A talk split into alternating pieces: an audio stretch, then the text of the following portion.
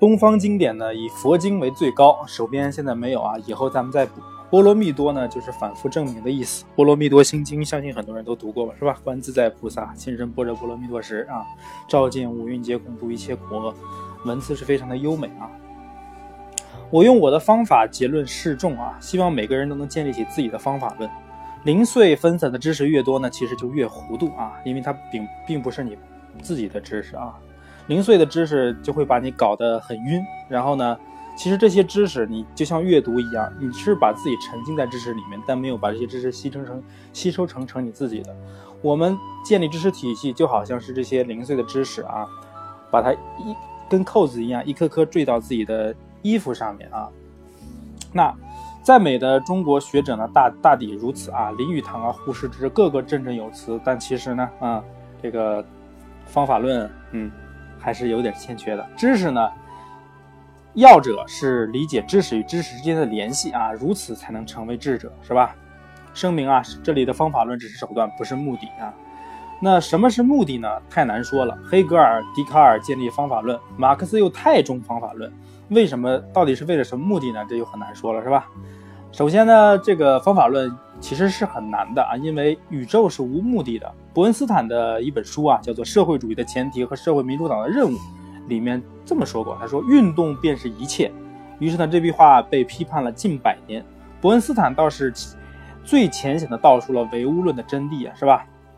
唯物论真谛就是运动，运动便是一切。宗教是什么呢？因为宇宙漫无目的嘛，宇宙无目的，方法论无目的，也是架空的。宗教在宗教啊，是想在无目的的宇宙中虚构出一个目的来，此即宗教啊。你不是人生没有意义、没有目的吗？那我宗教告诉你，活着是为了什么？到底是什么目的？是什么终极的目的？那哲学家呢，是怀疑者、追求者；科学家解释、分析过程中有所怀疑者呢，则兼具了哲学家的气质。或者说呢，这样的科学家是有宗教信仰的，是为宗教服务的。那西方大科学家不满于老是追求科学啊，总是想进入哲学、宗教啊，进进退退很有趣啊。这个时候突然又觉得啊，我发现这个人攀登一一个高峰，攀登了好几百年啊，科学的高峰，到头来发现啊，神学家在那里招手啊，到时候又归于神学啊，到老了又又信教了，然后过了一段时间又不信教了，等等，进进出出啊，非常有意思。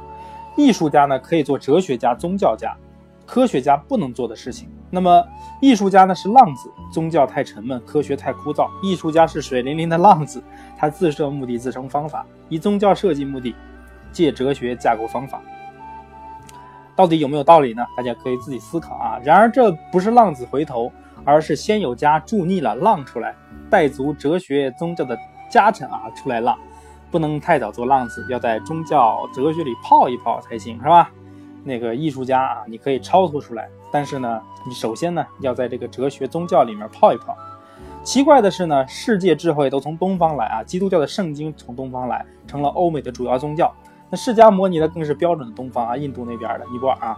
二十世纪存在的存存在主义之后的哲学呢，对禅宗啊也比较着迷。佛教经典是如此的庞大、丰富、混乱啊，杂啊混说混乱也可以说是杂乱啊。而禅宗呢，则是精神快餐啊，比较容易传播。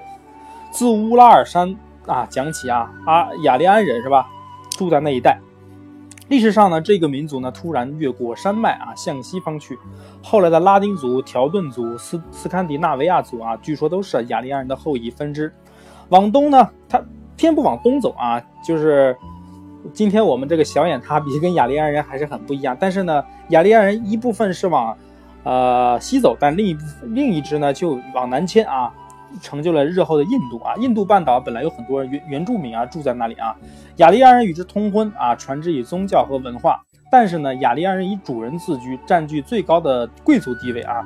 今天的印度的贵族其实皮肤皮肤并不黑，我们说这个印度阿三很黑，但其实真正的贵族都是雅利安族，他们是不和。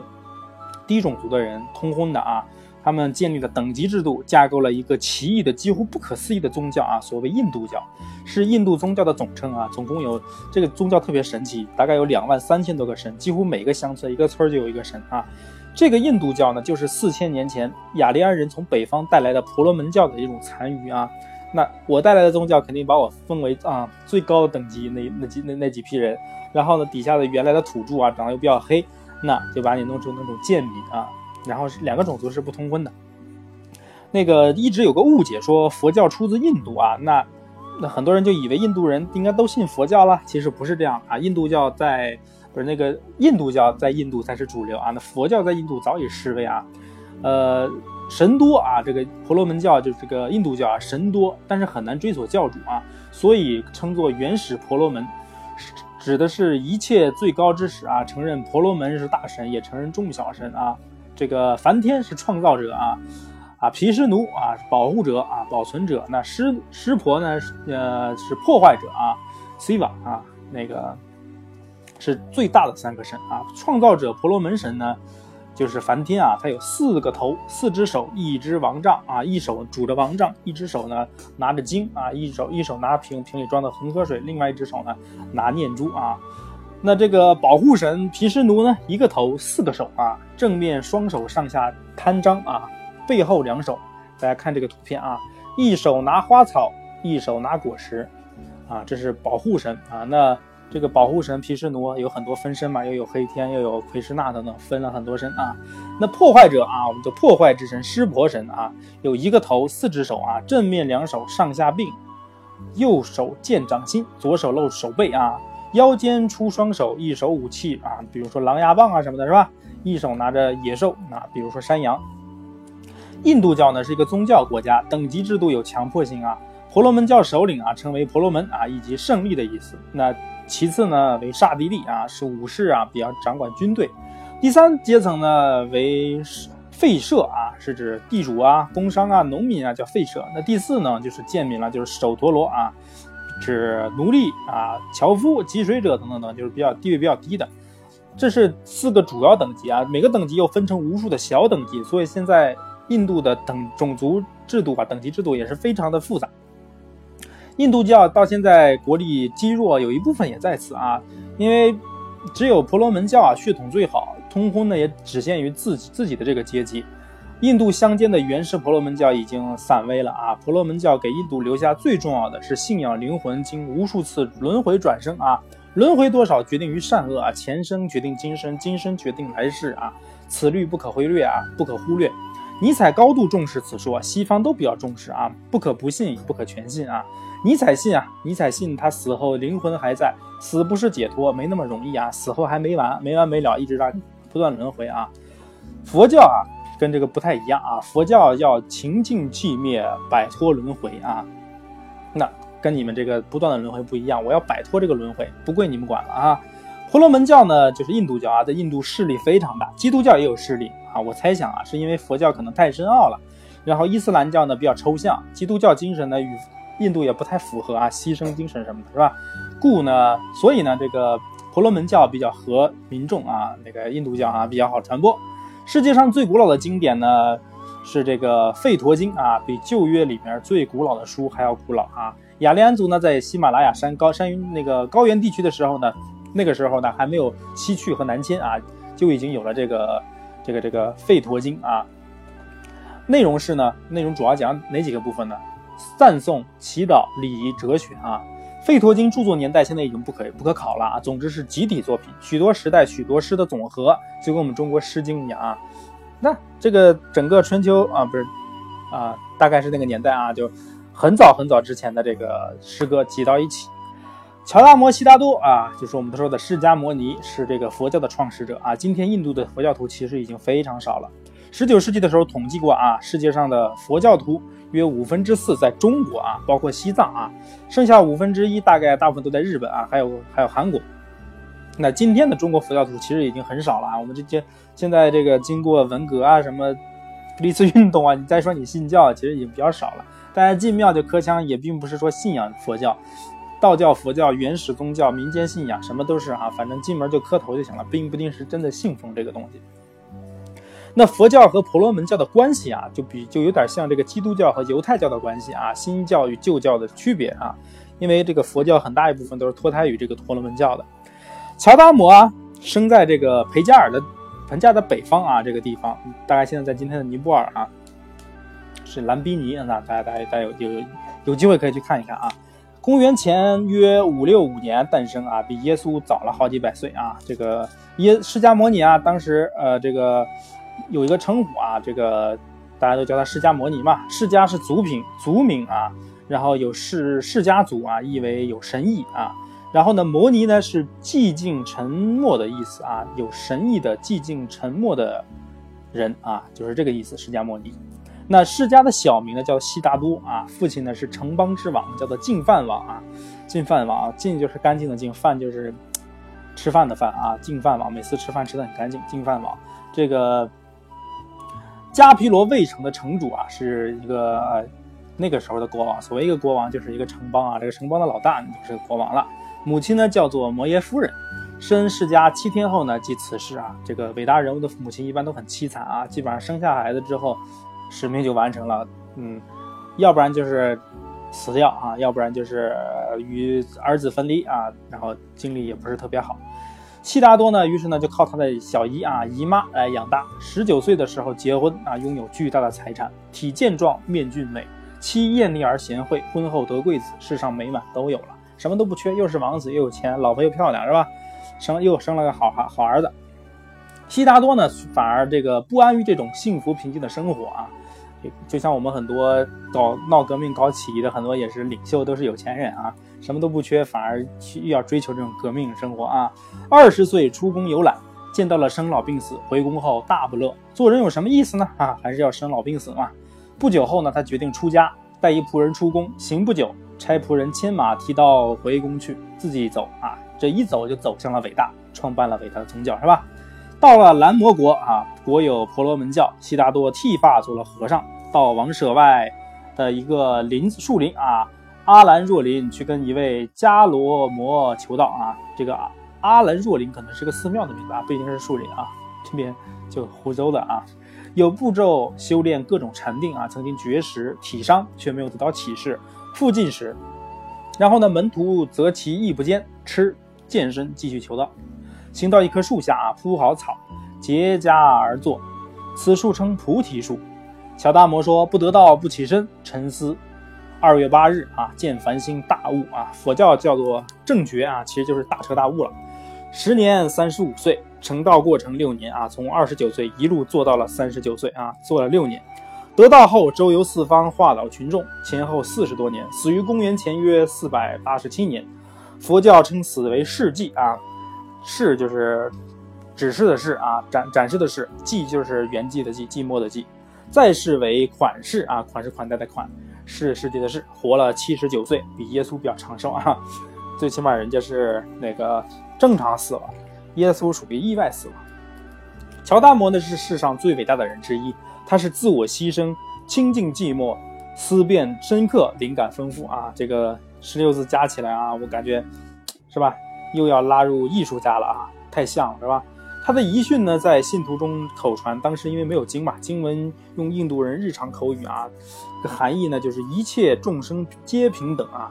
这在这个等级制度顽固的印度啊，乔达摩自己又是王子，所以说这种说法非常前卫，极其革命。本来我们的等级制度非常非常的严明啊，你突然来一句一切众生皆平等，而且你地位还非常高，要说下层老百姓站起来说王侯将相宁有种。这还有的说，你自己本来就是非常高的统治阶级，你又说啊一切众生平等，所以非常的前卫啊。当时呢也没有经文记载下来，就是他口头传述啊，就是一切众平等啊，大家跟着我闹革命嘛，是吧？一切苦恼源于自私贪欲，不论贫贵富贱，贫富贵贱啊，如果能断绝邪念，斩断私欲，可以在另一个世界得到无量的幸福啊，那就是西方极乐世界嘛。这就是乔达摩的目的啊。叔本华有目的，但叔本华学说照搬了佛经啊，说叔本华那么牛逼是吧？很多东西其实抄的佛经的啊。对照婆罗门，对照婆罗门教祭神啊，这个乔达摩不来这一套啊。你不是要祭神吗？我不祭神是吧？只注重自我祈祷修行啊，自己修行就行了，祭什么神是吧？他心中的神呢，不需要人祭啊，无功利观念，唯重视悔过和祈祷啊。这个犹太教呢讲祭拜啊，基督教不讲，比较注重内心的修行啊。你祭拜谁呀？你说一个佛像立到那儿，那只是人的人的形象，是吧？你祭拜他有个毛用啊，是吧？最重要的是自我的修行，自我的飞升，自我的提升啊。当时在印度呢，这种说法非常的新啊，非常平等啊，因为非常新吧，是吧？被婆罗门教驱赶，或许因此呢，佛教传到了中国、日本、东南亚，反而在本土渐渐失去了势力啊。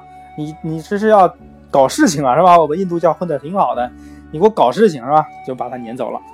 唐宋文人呢，美称居士啊，只在家修行，信佛教，出家则要剃度嘛。我小时候呢，曾经袈裟、芒鞋、法号皆备齐啊。因为我上面有五个兄弟啊，都已经是吧，非常不幸了啊，防我也死呢，要我出家，我不肯粉顶行礼逃出来，但耳朵上呢穿了一个洞，现在都留着呢。佛教吸引中国最有文化的人去研究，说明佛经的文学性啊，哲理性之丰富。近者如章太炎、鲁迅啊，都曾经涉入这个领域。章的学说呢，就是以佛经和老庄哲学融合成的一个学说。研究佛经呢，是东方智者和知识分子的一个底，是吧？今天的中国学者呢，就缺这个底。没有这个东功夫打底，其实啊，有些东西高度你也上不去，是吧？希望大家多接触一些佛家的原点嘛。然后呢，除了乔达摩，东方还有一位宗教大师，但是现在已经不太有人记得了，他叫做索罗亚斯德，是吧？索罗亚斯德这个东西啊，不是这个人呢，真的不太有人记得，为什么呢？因为东方有一个教，大家都不太记得了，中国人不太知道啊。东方还有一个教叫波斯教，一千三百多年前被阿拉伯人赶出波斯啊，居于印度。成为索罗亚斯德教啊，索罗亚斯德就是这么来的，是吧？这个在该教的教义中呢，万物之初有两个神，一曰光明，一曰黑暗。人的灵魂呢是两个神的永久战场。犹太人则信仰不同的圣经啊。这个波斯教现在在那边阿拉伯那边已经没有了啊，现在印度有一部分啊，可能跟这个拜火教非常相关，是吧？那。宗教和哲学的起源问题呢，都是要求知啊。你搞宗教想知道这个世界是为什么，那哲学也是想要知道这个问题。但在这一点上呢，开始产生了分歧啊，决定了宗教和哲学要发生战争。所以呢，宗教长期迫害哲学家，哲学家不迫害宗教，但可置宗教于死命。历来哲学家受迫害，到十八、十九世纪呢，哲学就全然战胜宗教了。大家都喜欢搞哲学啊，因为这些东西是通过哲学原理可以推导出来的。宗教呢，很多人就啊斥之为哦迷信嘛，是吧？因为都有什么进化论啊，什么各种哲学来批判了你这种说法。虽然你迫害了我那么多年啊，但是我给在理论上给你致命的一击啊。宗教呢是由对自然现象要求证明而来啊，可指为神、上帝、佛，有了证明可以呼叫，还要有形啊啊，有了名字我要形状啊，可以膜拜嘛。证明复兴之后呢还不亲切，虽有人类自身的形象出现，崇拜人身的神。比崇拜自然现象和图腾要亲切的多。比如说，我现在要崇拜啊，我要崇拜一个神，每天拜神啊，在这个墙上画了个圆圈，画了把宝剑，那这就是一个神的形象，不亲切啊。那这个时候好啊，虽然你想这种超自然力量，那我就给你个具体形象，弄了一个跟人长得特别像的一个佛像往那一塑，是吧？再给他起个名字啊，这就方便多了啊，亲切多了。在基督教中呢，长胡子的耶稣还是出民社会酋长观念的延伸。中国的佛像呢，倒是没有老少之分。如来啊，不不去不来之意，三生如来指过去、现在和未来。那所有的宗教以人自身的形象来塑形啊，是这个真是一个大的败笔。因为这种超自然的力量啊，你这个很难言说嘛。你就说长得跟人一样，这怎么可能呢？是吧？近代如爱因斯坦终于说了啊，我是有神论者，但是具有人形的上帝我不相信。你说，你说这个神是个计算机，或者说神是一个程序代码，神是个 U 盘，就跟那个超体那电影 Lucy 讲的一样啊。最后，神啊，超自然的是个 U 盘，那大家还可以相信，因为这个东西非常玄妙啊，你不可能把它限定在一个人的身体，是吧？从不具人的形象的上帝不可信，到具有人的形象的上帝不可信呢，是一大转变。前后去几千年，将信仰或崇拜不具人形的上帝，毕竟还是尴尬。客客气气的无神论，不讲礼貌的无神论，都求一时痛快。人习惯于 yes 或者 no，宇宙的倒是没有 yes 和 no 啊，都是中间地带。要我，我要相信啊，或者我要推翻那个神，都不是曾经说过的那个神。我最心仪的呢是什么呢？是音乐、建筑、绘画所体现的那种宗教情操，那是一种圆融的刚直，一种。崇高的温柔啊，以这样的情操治国、建邦、待物，就太美好了。人类呢，有这样美好的情操呢，不给自己，却奉献给了上帝啊！这种美好的情感、美好的情操，是吧？因为上帝感召，全都奉献给了上帝。数千年没有什么回报啊，因为上帝本身就是个虚空的存在。这是最大的一个冤案。那听听圣歌，看看宏伟教堂，可知人有多么的伟大。人类的悲剧呢，是对自身的误解啊。其实这些东西是上帝创造的吗？不是人创造的，是吧？但是呢，很多人都把精力毕生都放到这上面了，他们以为是在为宗教啊，为上帝奉献。那宗教呢，要把人类变成天上的神的家畜，人再也回不到原来野生的状态。家畜成为人类的牺牲品之后呢，人类成为了自己的牺牲品。尼采说：“人本来有这样多的情操，不应该交给上帝。”是吧？这里指这里指的是不是上帝啊？这里指的应该是教廷、佛门等等，不是指的基督和释迦啊。这个，因为我们把自己的生命啊、自己的激情全都奉献给宗这个教会了啊，这个佛门啊、道观啊，奉献给这样一个组织，并不是全世界的奉献给主，是吧？宗教归根到底呢是意识形态，是文化现象。宗教和哲学的分野呢，一个是信仰，一个是怀疑。宗教呢，稍有怀疑，即被即被视为异端啊。帕斯卡我们知道啊，帕斯卡是默默悄悄的异端。奥古斯丁呢，无异端之才。爱默生呢是异端啊。艾略特呢，将异端视为装饰。叶慈呢就比较牛逼了啊。叶慈没有牺牲多少哲学啊，就换来了信仰。叶慈有的地方叫叶芝哈。一个中国的绍兴人啊说，这个尼采没有说出最重要的那句话是什么呢？美育带宗教，这个人是谁呢？就是我们北大校长蔡元培嘛，是吧？带字啊用的非常好啊，美育带宗教，宗教不因之贬低，美育也不必骂街，斯文之极啊，未如绍兴酒啊。我们没有宗教可以啊，我们有美育，我们用美来培育人类的伟大情操，这也可以啊，不一定非要信哪个神啊。所谓超人呢，就是超过自己。近代谁最理解耶稣呢？啊，其实是瓦格纳啊。尼采在他的时代听不进啊。不能公正的评价瓦格纳，但是瓦格纳是最能理解耶稣的一个人。佛教造大佛啊，这个用于视觉；敲击鼓、敲木鱼呢，用于听觉；焚香呢，用于嗅觉；素食呢，用于味觉。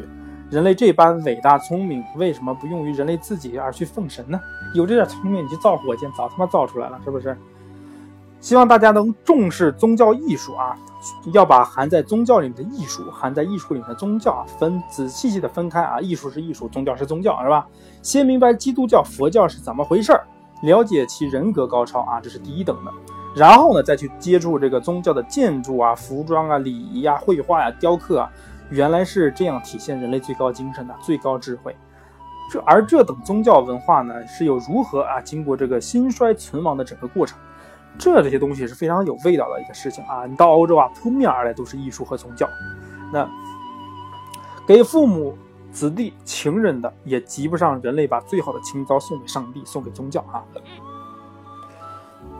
有这么这么聪明的人啊，这么聪明的天才，这么聪明的情操，全都奉献给了宗教。有这里面有三道思考题啊！你说，如果不凭借宗教，艺术能否达到饱和崇高的境界呢？这是一个问题啊！我们不要宗教了，到底能不能创造同样伟大的艺术境界呢？第二，艺术这么伟大，为什么要依附宗教呢？啊，我好好的自己去盖房子、画画不行吗？为什么偏要在宗教的框架之内啊，倚仗着宗教的力量，依附着它才能创造出来呢？第三个问题啊，宗教衰亡了，艺术自由了，独立了，那现在的艺术是否变得更加伟大呢？大家回去可以思考一下这三个题。其实呢，三个题呢都有一一个解答啊。宗教是父母，艺术是孩子。艺术在童年时候呢，要靠父母；长大之后呢，就很难管了。所以呢，艺术到了哀乐中年啊，渐渐老去，宗教就不管不着了。哎，你管也管不动了。艺术不是单身汉啊，他只有一个朋友，叫哲学啊。所以经常会有艺术和哲学的对话，对不对？这个，对。哲学可以返老还童啊，艺术是童年在前，哲学是童年在后啊。艺术啊，可以获得第二次童年啊，艺术可以重新焕发青春嘛。行，今天这节课就到这里了，下一章我们来讲一讲印度的史诗和中国的诗经。晚安。